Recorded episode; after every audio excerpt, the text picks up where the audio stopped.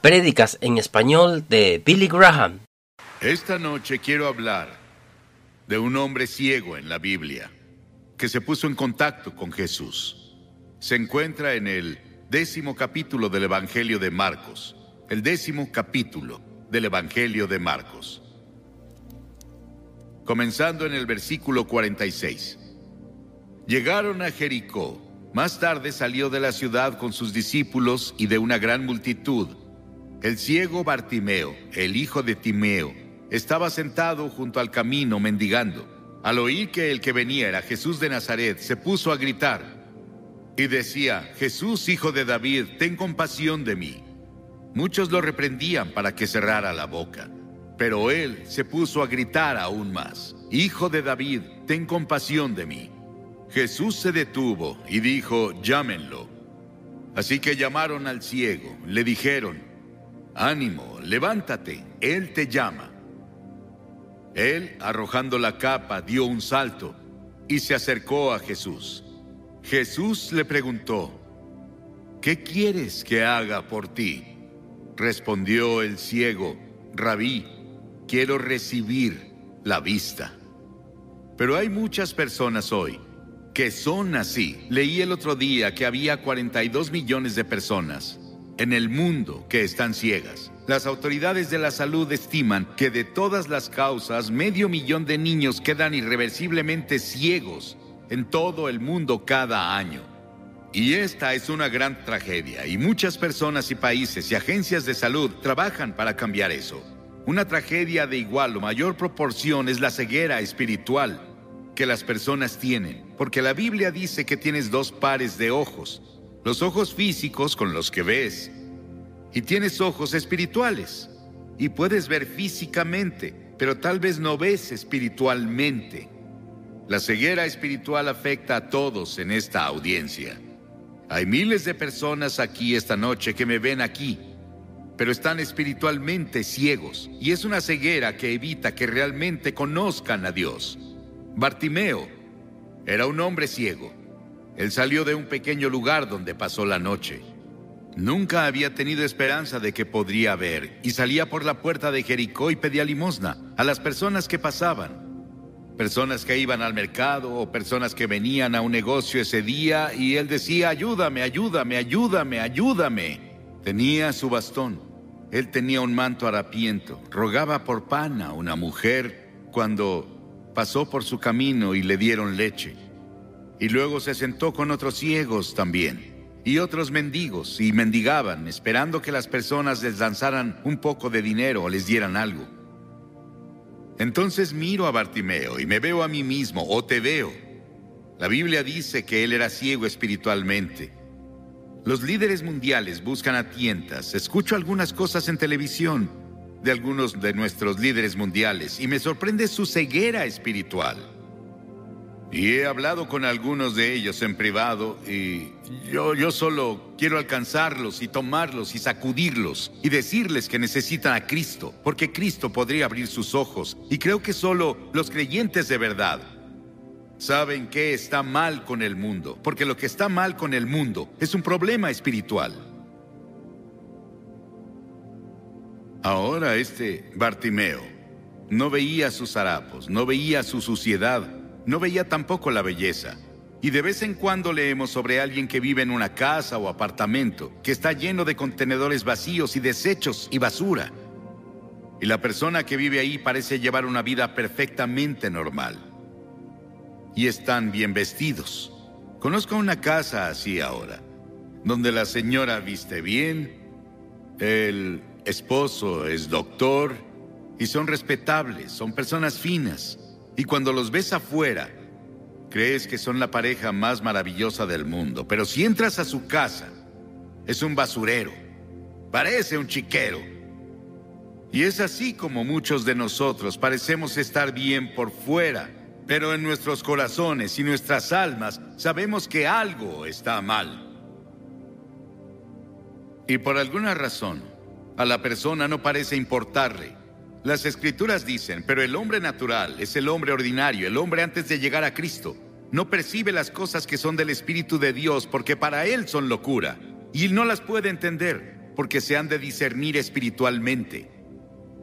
Parece una locura que esté parado aquí y te diga que la razón por la que Jesucristo murió en la cruz hace dos mil años y resucitó de los muertos fue para tener un impacto en tu vida hoy y ahora y darte una seguridad y paz y gozo que nunca has conocido jamás. Y para ayudarte a resolver muchos de los problemas en las relaciones que enfrentas y darte una carga por tu prójimo. Pero es cierto. Y algunas personas llaman a eso locura. La Biblia dice que la proclamación del Evangelio es locura para los que perecen. Estás cegado por el Dios de este mundo. ¿Y quién es el Dios de este mundo? Jesús lo llamó el diablo. Huestes en las regiones celestes, el príncipe de este mundo. Hay otra fuerza en este mundo. Y esa otra fuerza tiene poderes sobrenaturales también. Y esa otra fuerza es el diablo. Y hay un conflicto ahora, el conflicto de los siglos, entre las fuerzas de Dios y las fuerzas del diablo. Dirás, ¿por qué Dios permite eso? Es un gran misterio. Es un misterio de dónde vino el diablo. La Biblia nos dice en el capítulo 28 de Ezequiel, también nos lo dice en el capítulo 14 de Isaías. Tenemos una imagen de eso y hay otras imágenes en todas las escrituras. Pero hay un diablo. Él no gobierna en el infierno, nunca ha estado ahí. Está vivo, establecido en este planeta. Puedes llamar malvado todo lo que quieras, pero sabes que hay maldad en el mundo. Todos sabemos que algo está mal, pero no sabemos qué. La Biblia nos dice que detrás de todo esto está el diablo. Dirás, ¿por qué Dios no mata al diablo y termina con eso? Pero un día Dios va a hacer justo eso. No va a matarlo, lo echará al lago de fuego.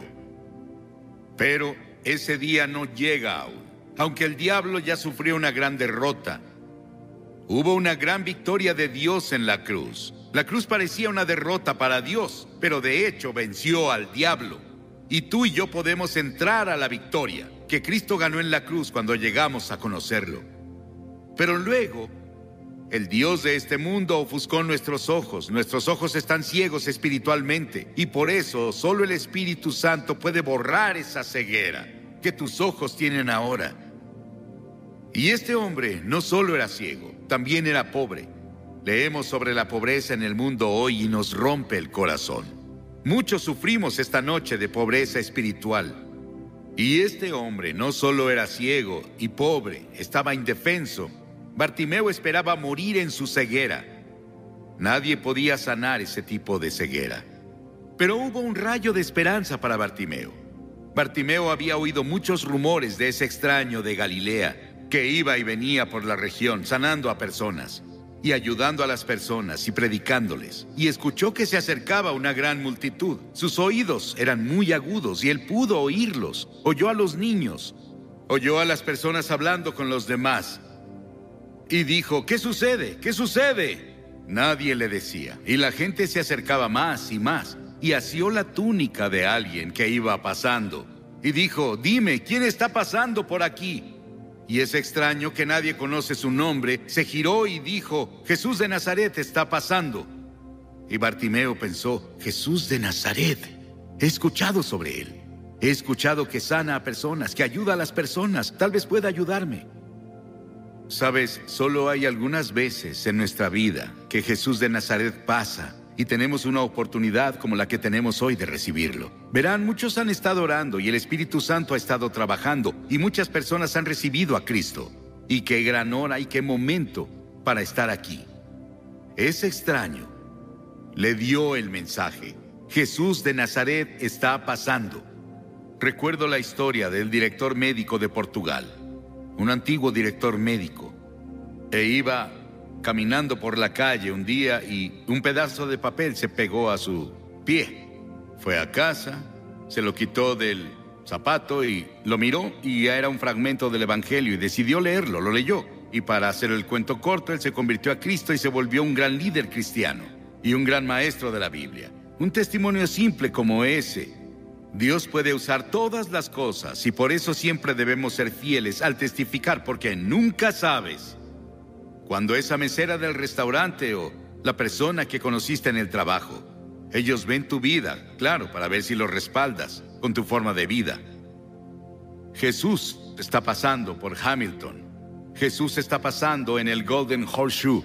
Él puede estar pasando por tu hogar, puede estar pasando por el cuarto que ocupas en el hotel. Está pasando aquí al sur de Ontario. Y con desesperación Bartimeo gritó con todas sus fuerzas, Jesús, hijo de David, ten misericordia de mí, ten misericordia de mí.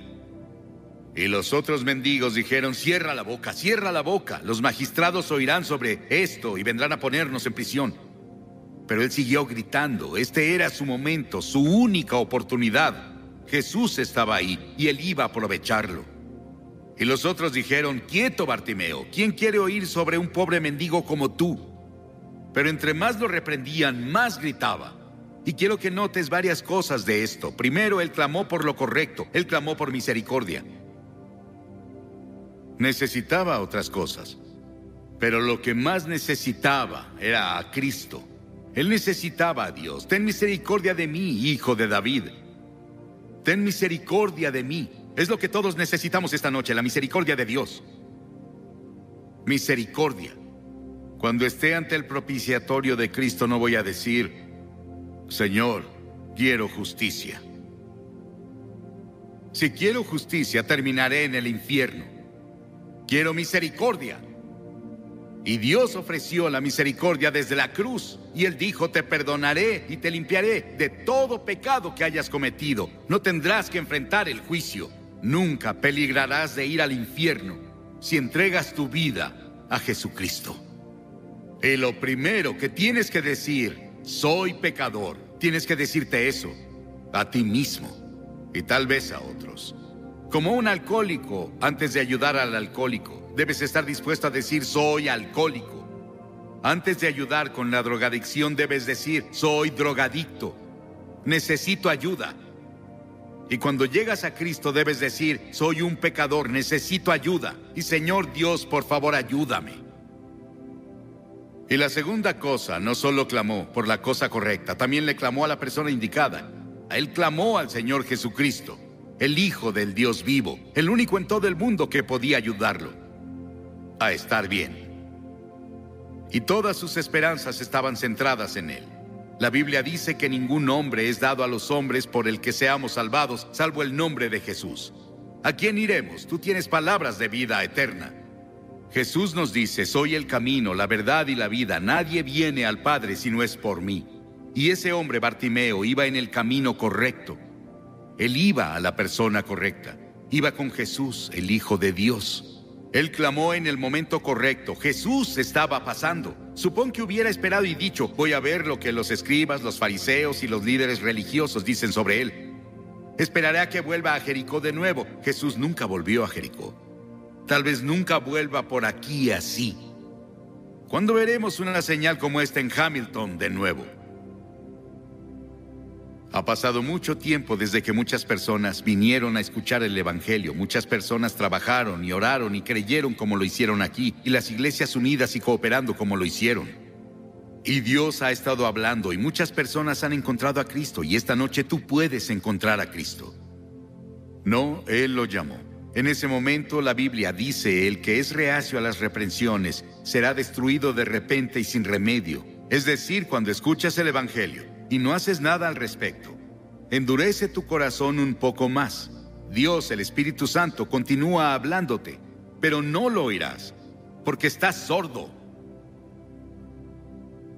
La Biblia dice, Efraín es dado a ídolos, déjalo. Llega un momento no sé cuándo es o dónde es, pero es un momento donde ya no puedes seguir. Tu corazón es tan duro que incluso si Dios habla aún, no puedes oírlo.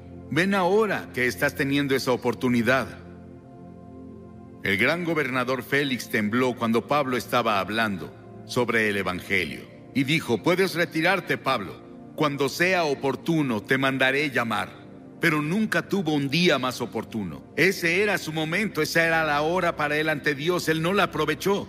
La Biblia dice, ahora es el tiempo aceptable, hoy es el día de salvación, no mañana, tal vez no haya un mañana para ti. Este podría ser el momento para ti.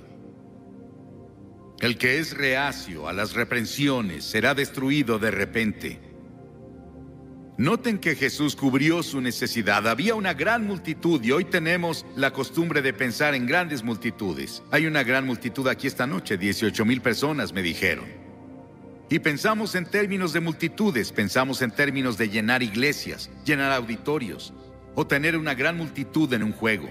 Pensamos en términos de multitudes, pero es interesante. No solo Jesús predicó a las multitudes, los más grandes sermones creo que se los predicó a los individuos. Él se detuvo y se quedó ahí cuando ese ciego lo llamó.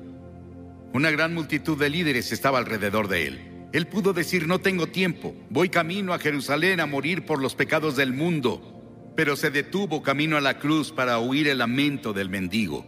Se detuvo a morir en la cruz para escuchar al ladrón decir, acuérdate de mí cuando vengas en tu reino. Se detuvo cuando una mujer tocó su manto. Y Jesús se detiene por ti esta noche. Porque verás, te ve esta noche como si fueras la única persona en todo el mundo. Él no te ve como parte de esta gran multitud.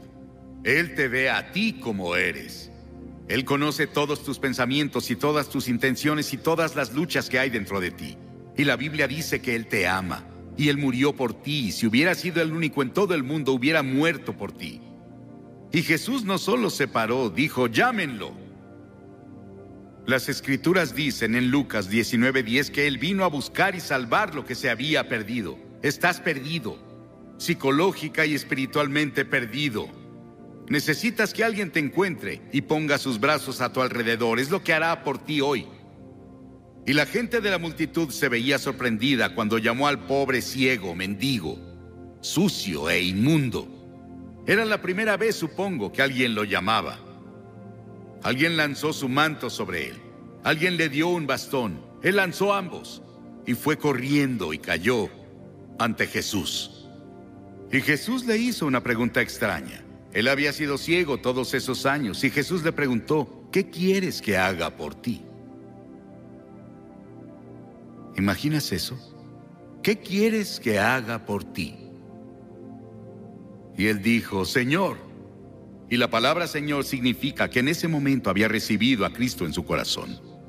Mi Señor personal. Que reciba la vista, y creo que Él hablaba, no solo sobre sus ojos físicos, también de sus ojos espirituales. Los científicos creen que 33 millones de los 42 millones de personas ciegas en el mundo no pueden ser curadas, o que su ceguera pudo haberse prevenido.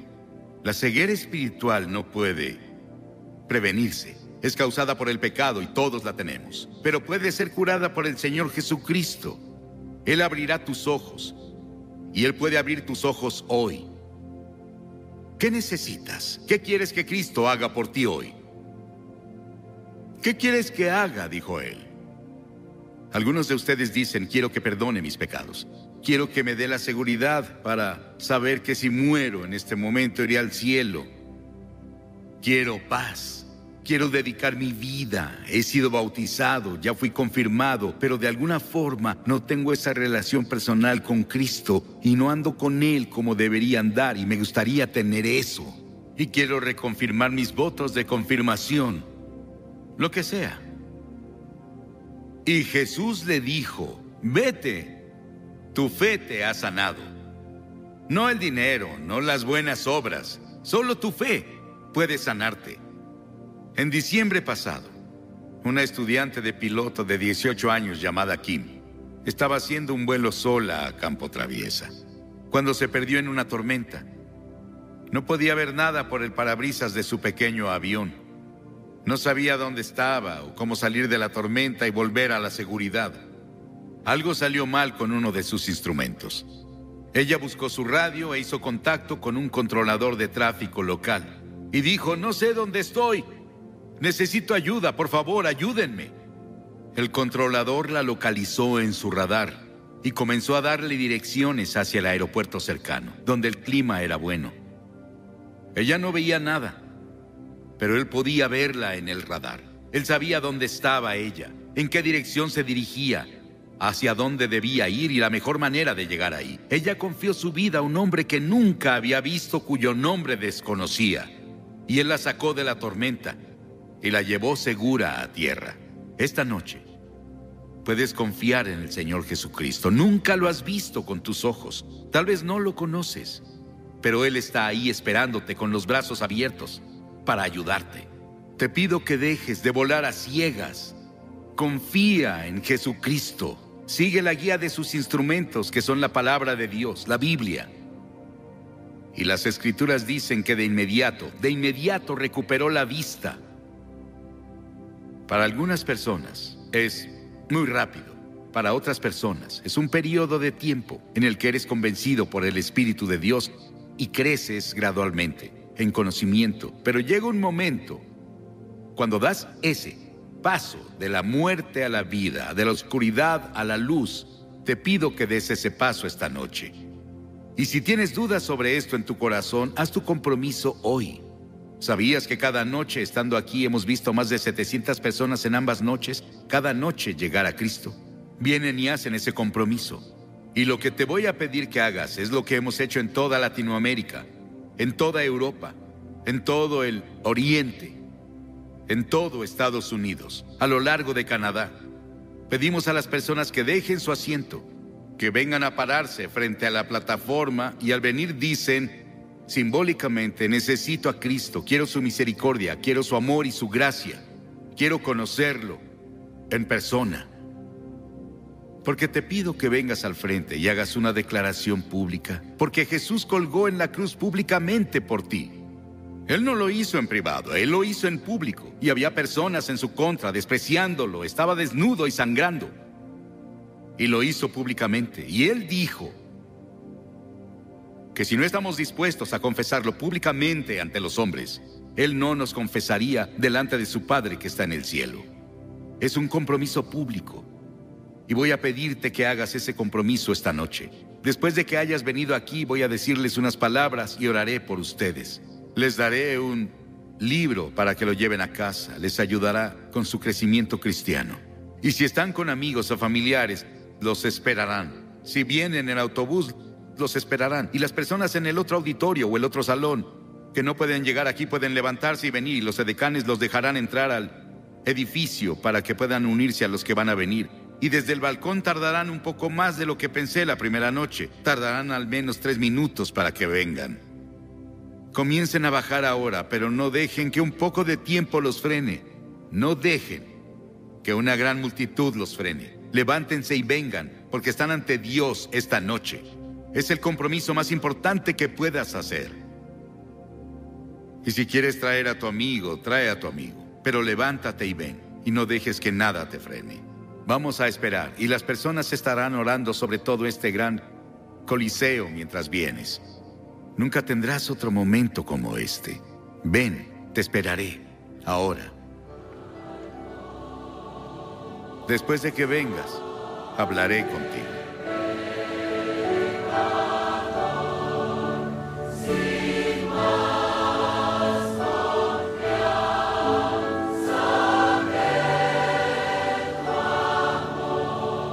También puedes tomar la decisión de seguir a Jesús como aquellos que ves en pantalla. Puedes hacerlo ahora mismo donde quiera que te encuentres. Visita la página web que ves en pantalla para más información acerca de cómo invitar a Jesucristo para ser tu Señor y Salvador personal. Nuestros consejeros se contactarán contigo vía chat.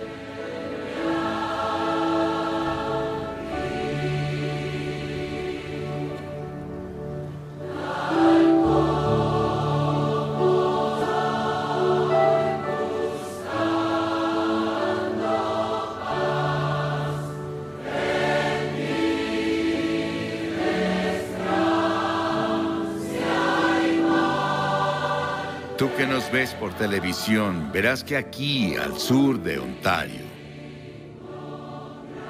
Dios ha estado hablando poderosamente a cientos de personas y cientos ya han venido. Siguen viniendo. Y tú puedes hacer ese compromiso donde estés. Dile que sí a Jesucristo. Él entrará a tu corazón, perdonará tus pecados. Puedes hacerte una persona nueva. Puedes tener una transformación. Ahora en tu vida. Asegúrate de ir a la iglesia el próximo fin de semana.